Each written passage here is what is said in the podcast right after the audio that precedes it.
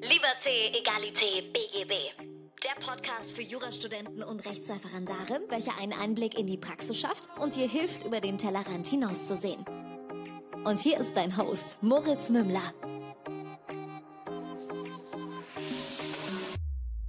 Hallo und herzlich willkommen zu einer neuen Folge von Liberté, Egalité, BGB. Mein Name ist immer noch Moritz Mümmler und ich habe heute Aleix Castillo bei mir zu Gast.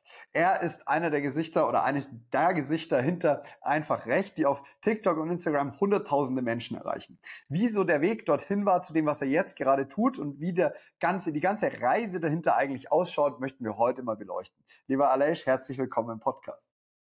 Hallo Moritz, vielen, vielen Dank. Danke, dass ich da sein darf. Gerne. Ähm, mich freut es ganz besonders. Das hat sich so ein bisschen angebahnt über Instagram, weil ähm, ich gesehen hatte, du hattest bei uns ein, so ein Video kommentiert und ich habe dann auch, ich hatte deine Videos auch schon öfter mal gesehen. Mich würde aber, wir müssen es so ein bisschen strukturieren, weil ich habe echt viele Fragen dazu. Mich würde interessieren, wie ist gerade so dein, weil du hast einen juristischen Hintergrund, wo ist gerade dein Status quo? Also wie darf ich mir gerade deine Reise auf dem juristischen Weg vorstellen? Also ich habe vor zwei Jahren mein Jurastudium in Bonn abgeschlossen, bin dann beruflich nach Düsseldorf gezogen und seit einem Jahr bin ich im Team oder, oder bin Gründer und Creator von Einfach Recht. Und äh, die Reise läuft aktuell noch und wir werden, beziehungsweise ich werde dann äh, Ende diesen Jahres dann mit dem Referendariat anfangen und dann das zweite Examen anstreben. Wie kam es, dass du nach deinem ersten Examen gesagt hast, so ich probiere jetzt mal ein bisschen was anderes aus? Weil normalerweise ist ja der Step eigentlich schon entweder ein LLM, ein Doktor, ein zweites Examen gleich. Wie, wie, wie hast du so für dich, dich für was anderes geöffnet? Also ich wusste schon immer, dass ich gerne irgendwas eigenes starten möchte. Ich wollte schon immer einen besonderen Impact haben und äh, auch einen Teil zu dieser Gesellschaft leisten. Und LLM, Promotion, das waren alles Sachen, die tatsächlich in Frage kamen. Aber letzten Endes hatte ich eine besondere Motivation bei Einfachrecht. Und, und diese Motivation hat mich dann auch dazu gebracht, damit anzufangen. Und ja, jetzt machen wir das seit einem Jahr, sind sehr stolz drauf und, und hoffen, dass wir großen Impact leisten können für viele Menschen da draußen. Mhm. Ja, man muss auch sagen, ihr habt Wahnsinniges vollbracht. Ihr habt in äh, einem Jahr was geschafft, was andere ihr gefühlt ihr Leben lang nicht schaffen, äh, auch zu einer Zeit, wo naja, schon relativ viel im Social Media Game passiert ist, habe ich das Gefühl. Viele Karten sind irgendwie, viele Steine sind gelegt, viele Karten sind irgendwie auf dem Tisch. Ähm, und gleichzeitig habe ich auch bei einem Freund von mir, die haben einen AI-Kanal hochgezogen, genau in einem ungefähren Timeframe mit ungefähr ähnlichen Zahlen es funktioniert dann doch irgendwie noch. Also es ist wahnsinnig schwierig und trotzdem möglich, habe ich das Gefühl. Ja, 100 Prozent. Also als wir letztes Jahr angefangen haben, hätte ich das auch nicht äh, jemals mir vorstellen können, dass wir so schnell wachsen, dass die Resonanz so positiv ist. Aber wir haben über das Jahr gelernt tatsächlich, dass unsere Mission bei einfach recht ist es, dass wir vor allem Menschen helfen wollen. Also wir wollen Wissensgleichheit, Bildungsgleichheit und damit auch Chancengleichheit schaffen. Und das ist, glaube ich, auch das Geheimnis oder das Rezept zu unserem Erfolg. Also wir, wir veröffentlichen Informationen, für die Menschen sechs, sieben Jahre lang studieren. Und wir veröffentlichen sie komplett kostenfrei und wollen damit aufrichtig anderen Menschen helfen. Und ich glaube, das sehen Menschen und ich glaube, die Tipps sind auch wirklich hilfreich.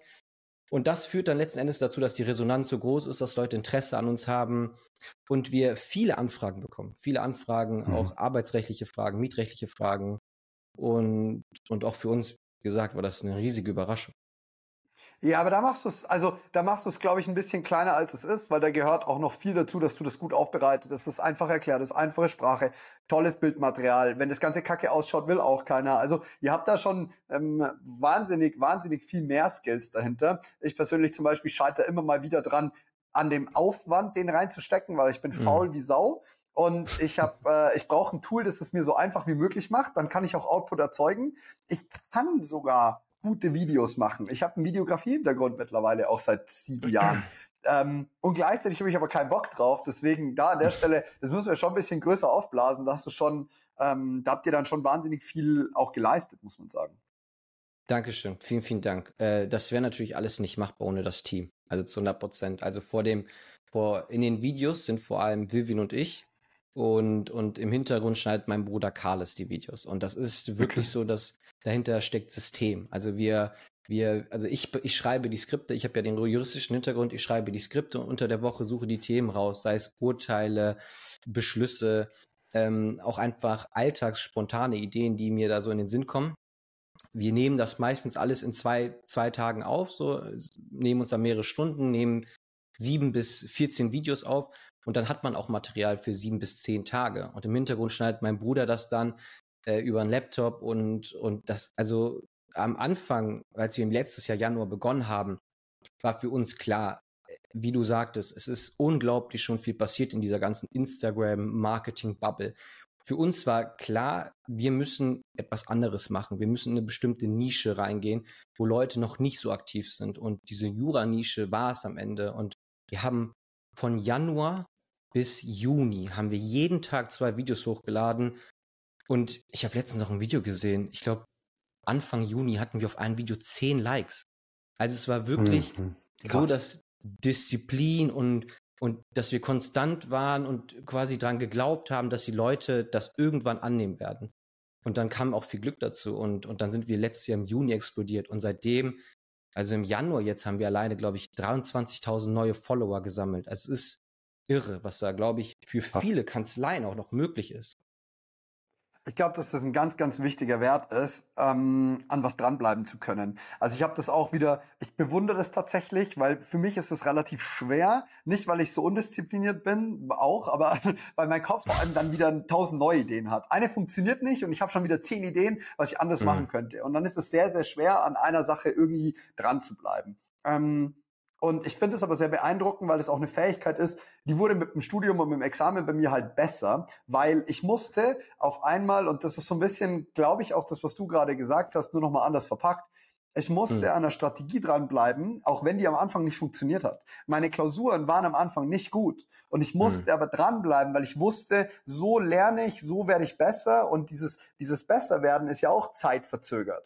Das heißt, du hast ja auch so ein gewisses, so einen gewissen Biss, der da äh, einfach dabei bleiben muss, mit dem du auch irgendwie durchziehen musst.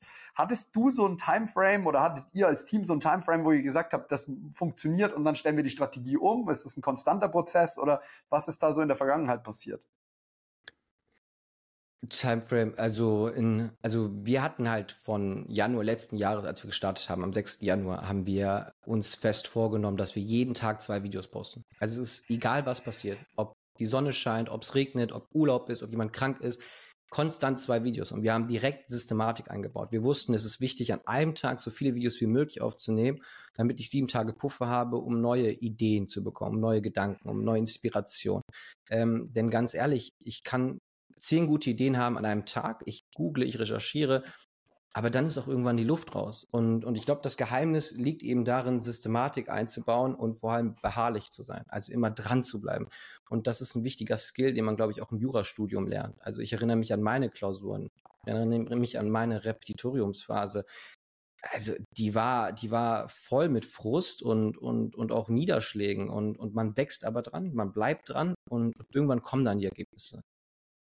Ja, ich finde auch, das macht es leichter. Je länger die Reise schon war gefühlt, desto leichter ist es dann auch irgendwie dran zu bleiben, weil dann hat man schon ja. so ein bisschen wie irgendwie Gym-Alltag oder was auch immer. Wenn du schon eine geile Routine hast, kein, läuft. Wenn du aber seit einem halben Jahr aus der Routine raus bist, dann ist die ersten 30, 40, 50 Mal zu gehen das Schwierigste, weil du jedes Mal wieder irgendwie, also das ist so ein, ich habe hab das Gefühl, das ist bei vielen Sachen so, ein, so, ein, so, eine, so eine Welle. Es wird erst immer schwieriger, schwieriger, schwieriger und dann wird es wieder leichter und leichter und leichter. Also Definitiv. Also, also ich, also ich sage immer, äh, der Anfang ist, glaube ich, der schwerste Teil. Und ich glaube dann, wenn man es mal geschafft hat, also Resonanz bekommt, Erfolg hat, wie auch immer, es dann zu halten. Ich glaube, das sind die schwersten zwei äh, Bereiche. Ähm, weil wenn man bei Null anfängt, also wir haben wirklich mit, es ist halt heute gar nicht mehr vorstellbar, wenn man so sich das jetzt heute ansieht, die ganzen Follower und die Resonanz, aber wir haben bei Null gestartet. Und, und wir hatten eine mhm. Vision und und ich meine, letzten Endes hatten wir auch viel, viel Glück. Und ähm, mittlerweile arbeiten wir auch eng mit einer Kanzlei zusammen, die auch an uns glaubt. Und auch mit ihr gehen wir jetzt diesen Weg, den ganzen Social-Media-Aufbau. Und die hatten beispielsweise, als wir sie angesprochen haben, letztes Jahr im August 2000 Follower. Und jetzt sind die bei über 70.000 Follower. Auch wow. in sechs Monaten. Und auch mhm. da gleiche Systematik. Videos aufnehmen, gute Ideen haben, Wissen umsonst Mehrwert schaffen. Das ist das Geheimnis. Und dann werden die Follower mhm. kommen. Mhm. Das Spannende ist, was mich da interessieren würde, ich habe öfter mal Leute, die mich ansprechen. Also ich hatte, ich hatte ja so ein, so ein Permission Slip, nenne ich es irgendwie, weil ich 19 war, mich selbstständig gemacht habe. Ich hatte kaum Kosten. Ich musste irgendwie 1500 Euro investieren. Das war damals scheiß viel Kohle für mich. Aber mhm. es war irgendwie so ein Ding von, ja, nachträglich gesehen war das ziemlich einfach anzufangen. Warum? Weil ich hatte keine Verpflichtung, ich habe keine Kinder, ich bin nicht verheiratet gewesen, ich hatte keine Wohnung, die ich zahlen musste und und und und. Und jetzt habe ich aber heute öfter mal Leute, die zu mir kommen und sagen, ja, aber ich kann doch jetzt nicht meinen Fixed-Time-Job und bla und hier und da. Da gehört ja ein bisschen was dazu. Was war so, ich weiß, du hast von der Vision schon gesprochen, aber was war so euer, euer Antrieb zu sagen, ey, wir lassen das jetzt alles mal sein, weil so wie ich das gerade verstanden habe, habt ihr nicht nebenher irgendwie Fulltime gearbeitet und wir machen das jetzt mal Fulltime also da musst du ja schon so ein bisschen mutig auch sein. So ein bisschen Rad ab ist schon auch dabei, glaube ich, oder? Definitiv, definitiv. Also ich glaube, das kam auch, also wir haben schon nebenbei noch gearbeitet. Also letztes Jahr im ah, okay. Januar hatten wir, äh, hatten wir, beziehungsweise ähm, mein Bruder, der das alles geschnitten hat, hat in Barcelona ein Praktikum absolviert über sein VWL-Studium und war da 40, 45 Stunden am Arbeiten und hat sich am Abend noch hingesetzt und hat äh, zu Beginn erst ein Video geschnitten, ich habe das andere Video geschnitten. Also man muss sich vorstellen, ich habe äh, auch noch gearbeitet, dann habe ich mir Urlaub genommen dafür, äh, wusste, dass der Job, in dem ich steckte, nicht das Wahre ist und ich wollte unbedingt was eigenes starten. Und, und dann habe ich alle Ausgaben runtergefahren. Also es gab keinen Urlaub, es gab keine, kein draußen essen gehen oder, oder Klamotten, sondern man fährt alle Kosten nach unten. Man lebt von weiß ich nicht wie viel Geld, von 500, 800, 900 Euro im, im, im Monat. Und man spart jeden Cent, den man gerade noch verdient, weil man ja so eine Art Exit schon plant. Und, und dann haben wir alles rein investiert. Und es hätte auch schief gehen können, definitiv. Aber dann hätten wir uns einfach wieder, also mein Bruder hatte ja seinen Job, ich hätte dann in der Kanzlei angefangen. Äh, aber wir haben auch viel quasi nachts gearbeitet, ja. Und, und, und Samstag und Sonntag natürlich. Ja. Geil. Ja. Geil. Einfach geil. Es freut mich immer, wenn du, wenn du sowas hörst, so einen gewissen Sacrifice und dann der irgendwie funktioniert. Ich ja. äh, glaube auch, dass das zu einem gewissen Grad notwendig ist. Ähm, ja. Mich nervt manchmal, dass ich an einem gewissen Punkt den nicht mehr so, also für mich ist so ein Ding von, wenn du mal so eine gewisse so ein gewisses Polster geschaffen hast, so einen gewissen Puffer, dann ist es irgendwie schwer, wieder wegen irgendwas aus dem Knick zu kommen. Also musst dich, du musst dich dann aus einem ganz anderen Status quo wieder zwingen. Weil wenn du dann ja. irgendwie dastehst und sagst, ja, ich habe ein gutes geregeltes Einkommen, es ist jetzt nicht so, dass ich mich gerade kaputt schufte, dann nochmal zu sagen, okay, weißt du was, ich habe gerade hier voll die Idee und ich baller jetzt nochmal 80 Stunden die Woche, ist deutlich schwieriger als damals, wo du gesagt hast, so, ja, ich will das und das umsetzen. Also das ist äh, übelst nice. Sehr gut, dass ihr das so durchgezogen habt. Ja, ich kann dir dazu 100% zustimmen, Moritz. Also, äh, wie gesagt, ich glaube, wenn es bequem ist und wenn man sich sicher fühlt, ich glaube, das, das ist immer ein sehr schönes Gefühl, aber um, um über sich hinaus zu wachsen, muss man eben Dinge machen, die man ansonsten nicht macht. Und man muss sich in mhm. unangenehme Situationen begeben.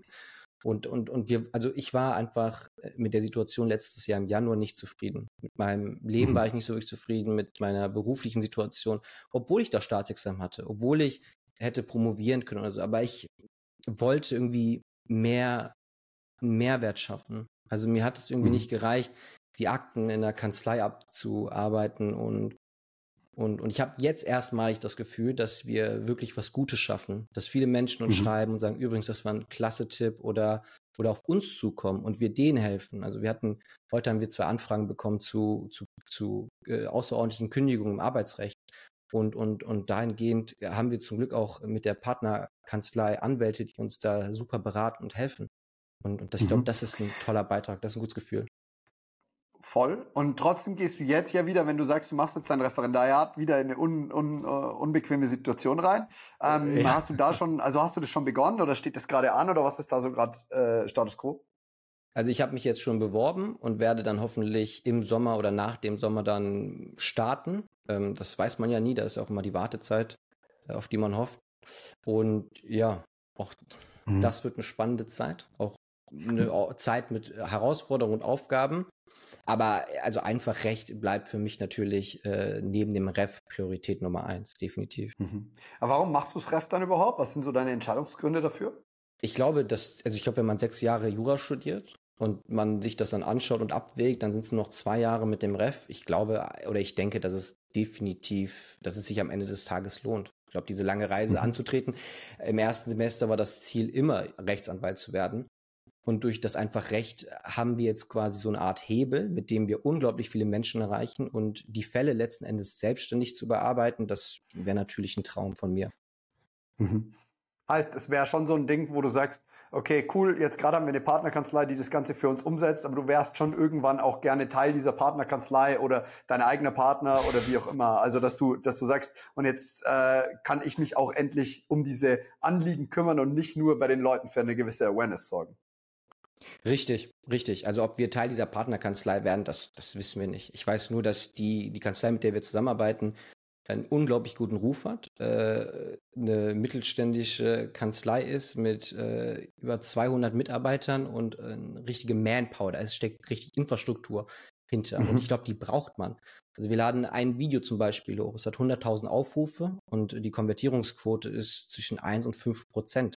Wow. Und, und dann hast du auch ordentlich Mandanten und es ballert wie sonst was. Und, und alleine oder eine kleinere Kanzlei könnte sowas, könnte sowas nicht handhaben.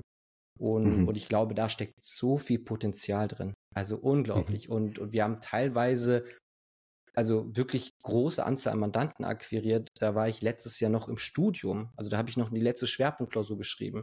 Und das finde ich so bemerkenswert, dass durch Social Media mittlerweile jeder, jeder, der möchte, eine Art Hebel hat. Also ob ich jetzt, eine, ob ich mhm. jetzt in einer Fachzeitschrift äh, publiziere, ob ich jetzt meine Plakate an Busstationen anklebe oder ob ich ein Video hochlade und vielleicht 50.000 Menschen erreiche, ist irre.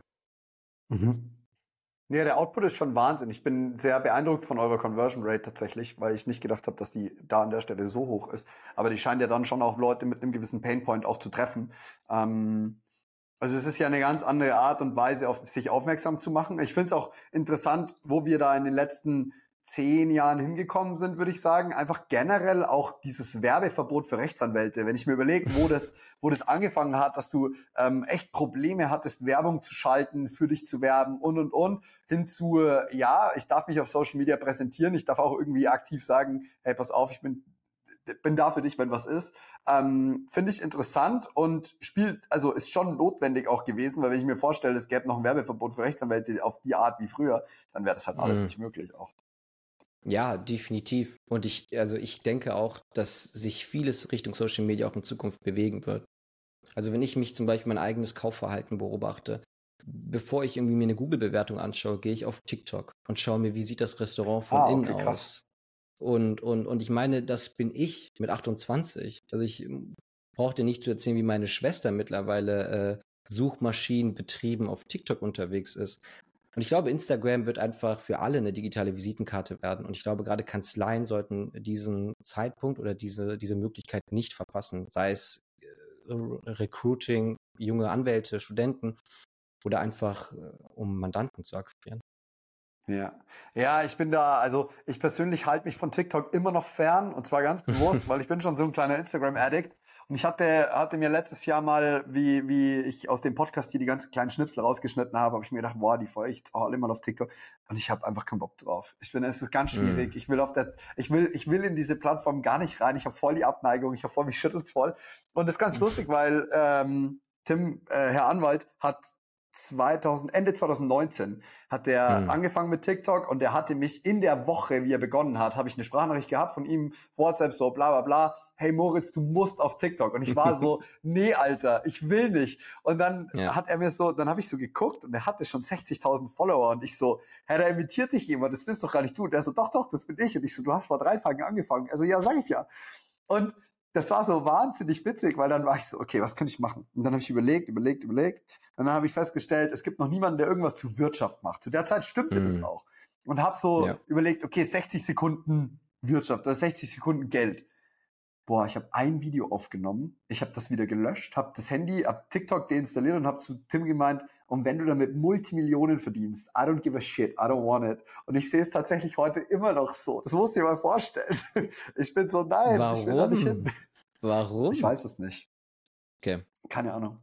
Vielleicht einfach nur Pressure, dass ich was raushauen müsste und so. Das, das pressurized mich total. Ich weiß auch nicht warum. Ist ganz, ganz komisch. Jeder würde mir sagen, dass ich total dumm bin und das ist total in Ordnung, aber es ist überhaupt nicht, dass ich machen will. Also wir, wir recyceln quasi die, das Material, das wir auf Instagram hochladen, laden wir auf TikTok hoch, wir laden es auf Facebook hoch, auf YouTube Shorts und, und bisher sind wir damit sehr gut gefahren. Also es gibt da unterschiedliche Theorien, dass man da, je, also jede Plattform unterschiedlichen Content bräuchte, können wir jetzt aus unserem Erfahrungsschatz nicht bestätigen. Mhm. Ihr seid ja auch bei TikTok und Instagram von den Followern ziemlich ähnlich. Also plus minus ja. 10, 15 Prozent habe ich gesehen. Ähm, YouTube Shorts zum Beispiel feuere ich das ganze Zeug auch hoch. Ich weiß nur nicht, warum TikTok. Vielleicht, weil ich schon so addicted bei Instagram bin und mir jeder sagt, TikTok ist noch schlimmer. Vielleicht deswegen bin ich so ein mhm. bisschen, weißt du, so vorsichtig. Ja, ja verstehe ich, verstehe ich. Verstehe ich. Aber ich glaube, also Aber, also mittlerweile, äh, Entschuldige, mittlerweile nee, wollte bitte. ich gerade sagen, nur habe ich äh, meinen persönlichen Account zum Beispiel gelöscht. Ich hatte einen persönlichen Account, den habe ich gelöscht und für mich, also ich habe einfach für mich festgestellt, dass diese ganzen Social Media ähm, Plattformen, wenn man die nutzt, um beruflich voranzukommen, um, wie gesagt, diese Hebelwirkung zu schaffen, weil ich, ich finde es einfach, es tut mir leid, ich bin einfach sprachlos. Ich finde es irre. Wir lernen im, im, im Jurastudium, lernen wir so viele Dinge und wir lernen nichts über Marketing. Wir gehen dann mhm. da raus mhm. und haben gar keine Ahnung, wie komme ich an Mandanten ran. Ich weiß, dass ich dann vielleicht einen Text publizieren könnte. Aber das ist ja auch nur ein Privileg für wenige Juristen, die da auch die Kontakte haben und die Noten. Aber also in jeder Großkanzlei oder mittelständigen Kanzlei, du wirst kein Partner, wenn du nicht Mandanten mit in die Kanzlei holst. Und mhm. also ich wusste es vor einem Jahr nicht. Was ich daran sau spannend finde, ist, also erstens, dass du das generell ansprichst, weil das ein Thema ist und das wollte ich mit dir sowieso noch eintauchen. Aber das andere ist, ich habe das Gefühl gerade, eigentlich funktioniert es noch genau gleich vom Kern wie vor 40 Jahren. Wenn ich mir überlege, mein Dad hat sich selbstständig gemacht und ist in Altenheim und hat den älteren Herrschaften im Altenheim äh, erzählt, wie sie richtig vererben mit einem Testament. Mhm. Der ist ähm, und und solche Sachen. Und eigentlich ist die Quintessenz: Schaffen Mehrwert für deine Zielgruppe. Und das ist ja immer noch das Gleiche heute. Das macht ja ihr aber einfach recht genauso. Definitiv. Und ich finde es klasse, dass du das ansprichst, weil es ist genau so simpel. Und ich glaube, so funktioniert Marketing. Ich glaube, am Ende ist es ein People-Business. Also wenn ich, äh, wenn ich Mehrwert schaffe für dich, und zwar kostenfrei, dann wirst du Vertrauen in mich haben. Dann wirst du mir Vertrauen schenken und ich kriege, wenn ich Glück habe, ein gutes Mandat und kann es dir dann doppelt zurückzahlen. Also es ist ein People-Game und an le letzten Endes möchte ich doch einen Anwalt haben, den ich schon mal zu, den ich schon mal gesehen habe, den ich vor Gesicht hatte und dem ich vertraue. Ja, auch vor allem ein gewisses ähm, ja, Vertrauen, Charisma, ähm, all diese Dinge. Und am besten ist es, also am besten verkauft, habe ich immer das Gefühl, ist es, wenn der Kunde selbst auf die Idee kommt, bei, zu, bei einem mm. zu kaufen. Also so, ja. wenn ich jetzt bei dir irgendwie zehn Videos gesehen habe und denke mir, oh ja, voll gut, also der ist ja voll der Profi in dem Game, wäre ja. eigentlich der richtige Partner für mich. Dann rufe ich dich an und auf einmal hast du einen Demand kreiert, dass ich bei dir anrufe und du musst mir nicht mehr irgendwas verkaufen. Es geht nicht mehr darum, was kostest du, weil auf einmal ist die Sache so, ja, ja, ich habe ja aber dich angerufen. Also es ist ein ganz anderer Pull-Faktor. Richtig, definitiv. Also am Ende geht es ja darum, Mehrwert zu schaffen und, und so schaffe ich Vertrauen. Und ich glaube auch, wenn man im Online-Business ist, ich glaube auch da gibt es Marketing-Theorie, dass es sieben Berührungspunkte braucht, bis ein Kunde mhm. letzten Endes was kauft. Und wir laden jeden Tag ein Video hoch. Also ich, ich kenne Freunde aus dem engeren, aus dem, aus dem, oder ich kenne Familienmitglieder oder, oder Bekanntenkreis, die sagen, ich musste dir entfolgen, weil ich dich nur noch auf meiner For You gesehen habe. Du lädst jeden Tag was hoch. Und Mhm. Ich so, ja, das ist, das ist mein Geschäft. ja, und das ist voll richtig so. Und das ist auch wieder was, das hatte ich, ich meine, ich, ich habe gerade eine Podcast-Folge mit, mit Saskia, die, sie heißt die Scheidungsanwältin auf Instagram, äh, aufgenommen und da ist es auch wieder so ein Ding von, okay, Zielgruppe rausgesucht und zack, peng, targetiert und zwar die ganze Zeit und mit einem spezifischen Thema. Bei euch ist es halt jetzt super spannend, weil so spezifisch ist euer Thema. Also euer Thema ist sehr spezifisch, aber auf Mainstream, nämlich Jura. Und das ist, ich habe das Gefühl, aber das ist deutlich schwieriger, weil wenn du es dir ganz einfach machen willst, suchst du dir eine kleine Nische, in der du, äh, auf die du immer wieder draufknallst. Also ein bisschen mhm. schwieriger ist es schon, so eine größere Audience zu haben, wo du dann sagst, alles klar, und ich, und ich targetiere die jetzt mit allen meinen Rechtsthemen. Definitiv. Also ich würde auch von uns selbst behaupten, dass unsere Zielgruppe Verbraucher und Verbraucher sind. Also wir haben da schon ein sehr, ein sehr, sehr großes Spektrum. Und dementsprechend können wir auch unterschiedliche Themen bespielen. Also sei es irgendwelche Datenschutzskandale über Facebook, sei es Dieselskandal oder private Krankenversicherung. Das sind all unsere Themen. Also die Themen, die vielleicht auch beim Gericht nicht so beliebt sind. Also Massenverfahren irgendwo auch. Und äh, ich meine, dafür ist Social Media auch das perfekte Medium. Mhm. Aber das sind ja auch die Verfahren, die bei den Rechtsanwälten eigentlich nicht ganz so beliebt sind, weil sie viel Arbeit produzieren und wenig Gebühren. Also, also ich glaube, die Rechnung geht dann auf, wenn die Nachfrage groß genug ist. Ich glaube, wenn ich einen Anwalt auf einen Fall ähm, schicke oder wenn ich für zehn Mandanten oder hundert Mandanten oder tausend Mandanten ein und denselben Schriftsatz produziere, der dann von wissenschaftlichen Mitarbeitern in Massen äh, äh, wiederholt werden kann. Ich glaube, dann geht die Rechnung tatsächlich sehr gut auf. Ja, dann ist der Weg aber auch schon wieder zu äh, Legal Tech und äh, AI und äh, bla bla bla nicht mehr ganz so weit, habe ich das Gefühl, weil das sind ja dann immer die standardisierten Verfahren. Also Genau, und das ist auch also eine spannende Frage, also wo wir uns alle hinentwickeln werden, letzten Endes mit Legal Tech und AI. Aber letzten Endes, ich glaube, was sich nie ändern wird, ist dieses People Game. Ich glaube, Menschen vertrauen in Menschen und, und das so Social Media Game ist einfach das perfekte Vehikel dafür. Ich glaube auch, dass die Juristen sich da ähm, noch weiterentwickeln dürfen zu, also ich habe das Gefühl, dass vor allem diese kleineren Kanzleien auf dem Land ähm, da ziemlich beratungsresistent sind, weil ich wollte vor drei, vier Jahren schon mal jemanden einen, Chatbot bauen, der dir halt äh, entsprechend einfach deine Mandantenaufnahme vereinfacht hätte. Mm. Wenn ich mir jetzt mm. überlege, damals, gut, es gibt, es gibt mittlerweile tausend Tools in diese Richtung und und und, aber wenn damals hat es geheißen, nein, ich will ja mit dem Mandanten reden, der soll sich ja gut aufgehoben fühlen. Und ich dachte die ganze Zeit, ja, aber wie viel geiler wäre es denn, wenn du den Kontakt selber framen kannst? Das heißt, wenn du dafür sorgst, dass der Mandant bei der Mandantaufnahme nicht so lange braucht und du rufst ihn danach lieber nach dem Verkehrsunfall an und fragst, wie seine OP gelaufen ist. Also, ja. und ich habe das Gefühl, da dürfen Juristen ganz viel lernen. Und das ist total schön, dass da viel aus der neuen Generation nachkommt.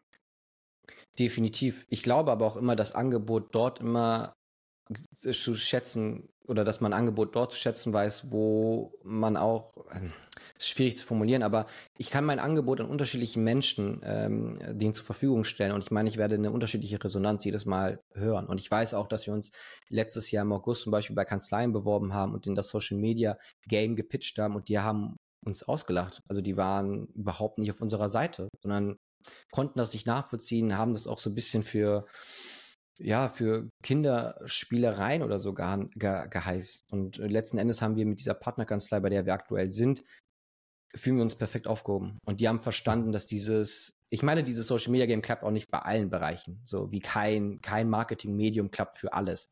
Aber wenn man, wenn man, wenn man viele Verfahren abarbeiten möchte und, und, und vor allem auch schnell skalieren will, weil darum geht es am Ende. Wenn man ein Unternehmen schnell skalieren möchte, dann ist Social Media, glaube ich, unverzichtbar.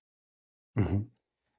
Was mir gerade so ganz spontan in den Sinn kommt, ist ein krasser Themenshift. Aber wie bist du zu Jura gekommen, wenn du eigentlich einen vollen Unternehmerkopf hast? Du bist eigentlich, wenn ich mir so alles an dir gerade anschaue, bist du durch und durch Unternehmer und du hättest eigentlich dir dein erstes Examen sparen können und das direkt anders anfangen können. Also so von allem, was ich gerade wahrnehme. Das ist eine spannende Frage und ich glaube, die geht auch so ein bisschen einher, wo oder was eigentlich die Version von einfach Recht ist. Du musst wissen, ich bin mit sechs Jahren nach Deutschland gezogen. Also meine Eltern sind hierher gezogen aus Spanien. Also ich bin gebürtiger Spanier. Und anhand meiner Eltern und ähm, auch der Sprachbarriere zunächst konnte ich immer sehr gut sehen und feststellen, wie unglaublich unfair es ist, wenn Menschen Wissenslücken haben, also keine Bildungsgleichheit existiert. Und für mich war das dann, für mich war es von Anfang an klar, also um, um, um mir und meiner Familie langfristig zu helfen, ist es, glaube ich, extrem wichtig, dass man diese Bildungslücken schließt. Und ich glaube, Jura, also das Verständnis eines ganzen gesellschaftlichen Systems und vor allem äh, diese Komplexität, die Jura ja auch bietet und die tief in die gesellschaftliche Materie reingeht. Ich glaube, das war mein größtes Ziel. Ich glaube, das zu verstehen, das wollte ich immer. Und mit einfach Recht verfolgen wir auch genau diese Vision. Also wir glauben, dass Bildungsgleichheit zu Chancengleichheit führt. Und das wollen wir erreichen. Und, und deswegen liefern wir so viel Informationen kostenlos oder kostenfrei und wir wollen wir bemerken das. Wir, wir sind ja in den, im Austausch mit den, mit den Mandanten und wir, wir, wir, also es ist unglaublich, wie privilegiert man heutzutage in Deutschland ist, wenn man tatsächlich Jura studiert. Es ist, es ist wirklich, es ist ein Hebel für alles, was man danach machen möchte, weil man danach wirklich alles machen kann. Mhm. Finde ich ganz, also finde ich eine wahnsinnig interessante Betrachtungsweise, weil ich das, ich habe eigentlich ein, ich habe eigentlich ein bisschen anderes Gefühl. So, hm. ich habe mich gefühlt nach meinem Jurastudium, wo ich nur so gedacht habe, ja, zum gewissen Grad verstehe ich gewisse Regeln, aber gleichzeitig dachte ich auch so, boah, ich habe irgendwie auch von den einfachsten Sachen trotzdem keine Ahnung, was das rechtliche angeht. Hm. So, und dann ruft mich wieder jemand an wegen seinem Mietverhältnis und dann muss ich erstmal überlegen, ach, wie war jetzt das nochmal, wer, oh, und ja. lauter so Sachen. Aber ich glaube, wo du, wo du auf jeden Fall einen Nerv triffst, ist dieses Problembewusstsein. Viele Menschen haben für ganz viele Sachen überhaupt noch gar kein Problembewusstsein. Und wenn ich das nicht habe, kann ich auch keine Lösung finden, habe ich das Gefühl. Definitiv. Definitiv. Und, und ich glaube, das ist am Ende ähm, das, was wir wollen. Ne? Also ich glaube, man, man, man, man schafft Erfolg oder man schafft einen Mehrwert, wenn man Probleme löst. Und, und durch einfach Recht lösen wir Probleme vieler, vieler Menschen gleichzeitig. Und auch die Resonanz ist großartig und, und letzten Endes ist das unser Ziel. Probleme lösen und Menschen helfen. Ja.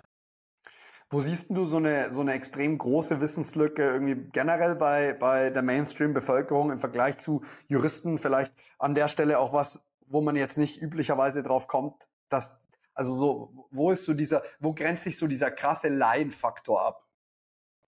Ich glaube, einer der beliebtesten Videos auf unserem Kanal ist ein Video über Schimmelbildung in, im Mietrecht. Und ich glaube, da ist, ich glaube, ich, also als wir das letztes Jahr zum Beispiel im Winter hochgeladen haben, war die Aufrufzahl bei über zwei Millionen. Das Reel hatte über Boah. zwei Millionen Aufrufe.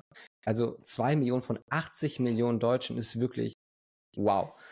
Und wir haben festgestellt, dass Menschen einen Mietmangel haben, einen objektiven Mietmangel, also ganz klar, nicht zu diskutieren. Und dennoch haben sich Vermieter quergestellt und dennoch haben Vermieter argumentiert, ja, gegebenenfalls habt ihr die Möbel zu nah an die Wand gestellt oder ihr lüftet nicht ausreichend. Und, und, und da ist das Problem, dass Mieter dann wirklich hilflos sind. Sie, sie wissen nicht, was sie tun können, sie wissen nicht, wohin sie gehen können und, und auch Mieterbund oder ähnliche mh, hm, Zusammenbildungen sind da nicht immer so hilfsbereit oder, oder auch in der Lage auszuhelfen und so schnell zu helfen.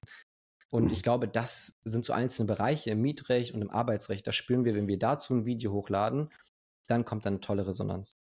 Mhm äh, habe ich gerade genau so ein Beispiel im Kopf.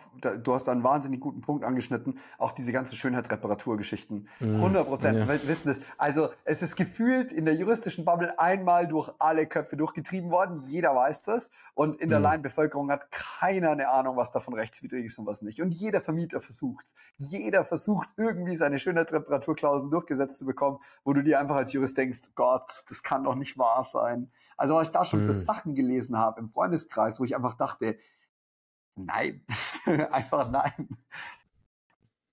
Ja, irre, irre. Also ja, es ist einfach unglaublich. Und, und ich glaube, wenn wir dahingehend mehr, mehr, mehr aufklären können und Leute sich auch bewusst sind, welche Rechte sie haben und, und auch Vermieter wissen, welche Pflichten sie haben, aber natürlich auch andersrum. Also der Mieter muss natürlich auch rechtzeitig die Miete überweisen. So, was aber viele nicht wissen, ist, dass die, der Überweisungsauftrag bis zum dritten des, Mo des also bis zum dritten Werktag des Monats erteilt werden muss. Also nicht bis zum, also das Geld muss nicht eingehen, sondern nur der Auftrag muss erteilt werden. Und das sind so Kleinigkeiten, die extrem wichtig sind. Also wir hatten da auch mehrere Vermieter, die sich an uns gewendet haben, wo die Mieter zum Beispiel einfach nicht zahlen wollen. Also die wollen einfach nicht zahlen. Und dann fragt man sich auch als Vermieter, was kann man da machen? Und, mhm. und, und solches Wissen ist, glaube ich, äh, elementar wichtig. Mhm. Macht ihr auch was zu, zu Fristen und sowas? Weil ich habe so ein Gefühl, zum Beispiel bei einer Kündigung, ich meine, wenn du nicht in entsprechender Frist dagegen vorgehst, dann war es das halt einfach, dann ist halt einfach durch. Ähm, ich meine, wir haben ja doch äh, auch in, in unserer juristischen Welt einfach sehr, sehr fiese und miese Verjährungs- oder ja. äh, entsprechende Fristenregelungen, die teilweise total überraschend sind. Ich habe hier einen Bußgeldbescheid liegen, ich bin ein bisschen zu schnell gefahren und ich dachte nur so, oh ja, wow, es war eine ganz schön kurze Verjährungsfrist dafür, äh, dafür, dass man sich da einmal kurz dagegen bitte wenden sollte. Drei Monate meinst du, ne? Nee, Verjährung im Oder? Sinne von, äh, wenn bis es verjährt ist. Ich meinte jetzt eher Frist für die äh, für einen für einen Einspruch. Also ich glaube, die ist deutlich ach so, kürzer. Ach so. Die ist, die ist so. sehr, sehr kurz. Irgendwas von zwei Wochen oder sowas, glaube ich. Mm, mm. Ja, auch ein wichtiges Thema. Also Fristen definitiv, gerade im Arbeitsrecht. Also wenn man da die Kündigungsschutzklage zu spät erhebt, dann, dann ist das echt nicht schön. Und, und oft hängen da ja auch äh, Existenzen dran. Dementsprechend ja, also wir laden auch viele Videos zu Fristen hoch. gerade im Arbeitsrecht, im Mietrecht auch immer wichtig mit den Kündigungsfristen, hm, aber auch spannende Themen wie zum Beispiel Untermietverträge. Also darf ich als Student zum Beispiel mein zweites Zimmer untervermieten, um mir vielleicht ein finanzielles Polster aufzubauen. Auch da hat der BGH unterschiedliche Entscheidungen, aber aktuell eine ganz klare Linie. Und auch dahingehend klären wir auf. Und, und ich glaube, das ist einfach Wissen, das sollte jeder Mensch haben. Und das haben leider nicht alle. Und ich glaube, dahingehend sind wir Juristen sehr, sehr privilegiert und das sollten wir anerkennen und dann sollten wir unser Wissen auch mit allen teilen. Mhm. Wo kriegst du jetzt diese, diese Impulse her, dass du, dass du sagst, äh, dazu könnte man ein Video machen? Dazu müsstest du ja entweder einfach ein großes Sammelsurium an Ideen haben oder dann aber auch entsprechend sehr gut informiert sein, wenn irgendwelche neuen Urteile irgendwo rauskommen. Ja, also das, also ich glaube am Anfang war es viel Google, muss ich ehrlich sagen. Es war auch viel, ähm, wie gesagt, ich glaube, um ehrlich zu sein, um erfolgreich zu sein, muss man entweder was Neues erfinden oder man muss etwas, was es schon gibt, besser machen. Und am Anfang haben wir auch viel links und rechts geguckt, was macht die Konkurrenz und, und wie kann man sich abheben und was machen die Kollegen. Und, und dann war es auch viel, äh, wie ist dieses eine Thema schon aufbereitet worden und gibt es da noch Möglichkeiten, es vielleicht deutlicher zu erklären, unterhaltsamer zu erklären? Weil was wir feststellen ist, dass Jura in, in, in den Augen der Laien ein unglaublich trockenes Thema ist. Und, und, und das Geheimnis ist dann wirklich, diese, diese Themen runterzubrechen und dann unterhaltsam wiederzugeben. Mhm. Und ich glaube, dann hat der Zuschauer auch Spaß und dann versteht er auch, was wir ihm erklären wollen. Ja, das ist so dieses, diese Entertainment-Faktor da mit reinzubringen, um so ein bisschen hängen zu bleiben. Ähm, das, das fühle ich sehr. Ähm, ich finde auch generell diese, diese Bewegung eigentlich ganz spannend, das so ein bisschen interaktiver darzustellen, weil ich habe immer das Gefühl, in der, wenn, wenn jemand sagt, es ist total trocken, dann denke ich mir immer, naja, wir haben irgendwie Fälle, die wir lesen, die eigentlich relativ anschaulich sind in vielen Punkten. Manchmal mhm. sind sie auch auf schlecht witzig gemacht, so, haha, der äh, hat dem jetzt eine runtergehauen, weil und keine Ahnung was alles. Aber es ist gar nicht so trocken, habe ich das Gefühl, und vor allem die Materie an sich ist ja doch sehr, sehr praxisorientiert. Definitiv, definitiv. Ich habe immer das Gefühl, dass trocken mehr meint das Wälzen von Büchern, die ganzen Urteile durchzulesen, das ganze Lernen. Ich glaube, da kämpfen wir Juristen mit einigen Vorurteilen. Hm, ich meine, das Studium ist auch nicht das einfachste, sehr anspruchsvoll und aber letzten Endes stimme ich dir zu 100 Prozent zu. Es sind Fälle, die aus dem Leben kommen. Also was kann praktischer sein als ein Sachverhalt, der tatsächlich dann auch im echten Leben stattgefunden hat? Ja, und ich habe auch das Gefühl, die Juristerei schreibt Sachverhalte, die kannst du sonst niemandem erzählen.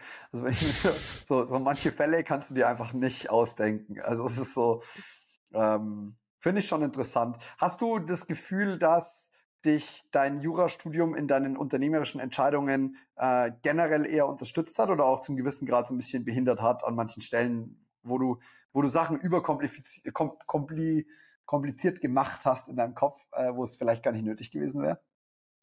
Das ist eine gute Frage. Äh, ich glaube, ich bin dahingehend sehr gesegnet. Also ich versuche Sachen relativ simpel wiederzugeben, ähm, einmal zu verstehen und dann mit meinen eigenen Worten auch äh, anderen erklären zu können. Das hat, glaube ich, auch viel mit meinem familiären Hintergrund zu tun. Da musste man auch erstmal das auf Deutsch verstehen und äh, die Sprachbarriere dann bei den Eltern und dann die Übersetzung. und dementsprechend bin ich dahingehend, glaube ich, gesegnet. Also das Jurastudium hat mich dahingehend nicht gehindert.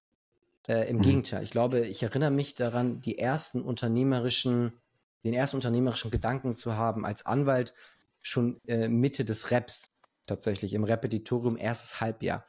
Da hatte ich irgend, da hatte ich glaube ich Arbeitsrecht und der Monat war um und ich wusste, da war irgendwas mit dem AGG und mein Bruder hatte sich auf irgendeine Stelle beworben. Und er wurde dann diskriminiert. Also die Absage war, wir können ihn nicht nehmen, weil er keine 21 ist. Und ich wusste, da war doch irgendwas mit AGG. Und da ist dann das erste Schrift, äh, der erste Schriftsatz von mir entstanden, überhaupt. Und, und dann haben wir uns natürlich dagegen gewehrt und dann sind wir vorm Arbeitsgericht gezogen und, und dann stand ich da ohne ersten Examen, mitten in der Examensvorbereitung, gegenüber ein Anwalt und ein Richter. Und, und dann haben wir das Ding mit nach Hause genommen. Also wir haben das Ding dann gewonnen, denn wir haben äh, ganz simpel das Gutachten dann gelöst. Und es war, also es war das erste Mal, dass ich für mich festgestellt habe, wow, Also wenn man selber was anpackt und selber Initiative zeigt und selber auch sich in unangenehme Situationen bringt, dann kann daraus was echt Großes entstehen. Ja. Ja, also dieses Schritt für Schritt Ding kann ich mir auch gut nachvollziehen. Also ja. ich, ich habe es gerade, wir bauen gerade einen Pickleballplatz. Äh, das ist ein Trendsport aus Amerika und ich, ich, ich bin völlig überfordert eigentlich, weil mm. wir haben keine Sanitäranlagen, wir haben ganz viele Probleme, die nicht gelöst sind. Aber ich dachte einfach so, mm. ja, wir bauen den Platz jetzt einfach und danach werden wir ja, ja. die Probleme lösen müssen, weil wir haben ja den mm. Platz schon. und das ist äh, die so richtige ein Schritt am nächsten. Ja. ja, definitiv, definitiv. Geil. Also bei dir steht jetzt das Ref an und äh, danach ist äh, einfach Recht wird weitergemacht. Aber so einen klassischen Anwaltsberuf äh, ist, ist wahrscheinlich nichts für dich, nehme ich jetzt mal ganz schwer an. also, also klassischer Anwaltsberuf im Sinne, dass ich die Fälle jetzt einzeln abarbeite, das ist, glaube ich, nicht meine Stärke. Also ich glaube, da gibt es Menschen, die können das sehr, sehr gut. Und ich glaube, es ist wichtig zu wissen, welche Stärken man hat und welche Schwächen. Und ich glaube, mit einfach recht haben wir und das Team ein Medium gefunden, in welchem wir unsere Stärken 1a zur Geltung bringen können. Und unsere mhm. Stärken sind, glaube ich, die Kommunikation nach außen, äh, das Vertrauen zu schaffen und vor allem Mandanten zu akquirieren. Also das, was wir im Jurastudium leider, leider nicht gelernt haben. Wie mhm. kommen Mandanten zu mir? Und, und die Abarbeitung der Fälle, da haben wir aktuell die Partnerkanzlei, und in Zukunft werden wir mal gucken, wer sich dieser ganzen Vision selbst noch verschreiben möchte. Sehr, sehr cool. Da an der Stelle auch nochmal ein großer Impuls an alle, die hier zuhören. Äh, ein, eine, eine, eine Fähigkeit, äh, die, äh, die wirklich wichtig ist und die man schon meistern sollte. Und äh, Alexei, Jetzt habe ich deinen Namen falsch gemacht. Aleix hat, Aleix. Ähm, Aleix hat das gemeistert, ist schwierige Sachverhalte sehr, sehr einfach darzustellen. Man wirkt nicht kompetenter, indem man komplexe Worte um sich wirft, sondern man wirkt kompetent, wenn du es einfach erklären kannst. Und dann vertrauen dir Menschen und es sind Menschen bei dir am Start. Und das ist ja alleine schon im Wort einfach recht mit angelegt. Und da, da habe ich auch das Gefühl, äh, hast du sehr früh eine Stärke von dir erkannt. Und deswegen kann ich das an der Stelle 100% so überschreiben. So unterschreiben, den, den, einfach nur den Fall nach dem nächsten abzuarbeiten, ist nicht das Ziel, sondern den Leuten zu erklären, was passiert hier gerade. Und Leute fühlen sich auf einmal abgeholt und mitgenommen. Und damit, glaube ich, kann man einen wahnsinnig großen Impact generell erzeugen. Genau, genau. Vielen, vielen Dank für das Kompliment. Aber das ist es am Ende. Ich glaube nicht, dass man mit seinen Qualifikationen dadurch hervorsticht, indem man eben komplizierte Worte nutzt. Ich glaube, das Geheimnis in dem ganzen, in der ganzen Juristerei liegt eben darin, komplexe Sachverhalte runterzubrechen und einfach zu erklären. Und das ist ja auch die Aufgabe des Juristen in der Mandantenbearbeitung. Wie mache ich dem anderen gegenüber klar, dass das, was er möchte, nicht geht oder doch geht?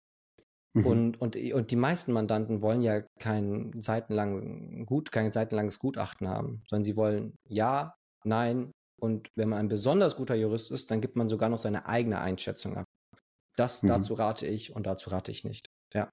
Hey, gigantisch. Ich bedanke mich ganz, ganz herzlich für diese Insights. Das war übelst spannend. Ich bin sehr gespannt zu sehen, wo das einfach recht noch hinführt, wo dein Weg noch hinführt. Und ich bedanke mich, dass du dir Zeit genommen hast, um hier mit uns darüber zu sprechen. Sehr, sehr gerne. Vielen, vielen Dank, Moritz. Alles, alles Gute wünsche ich dir. Mach's gut. Ich dir auch. Danke. Ciao.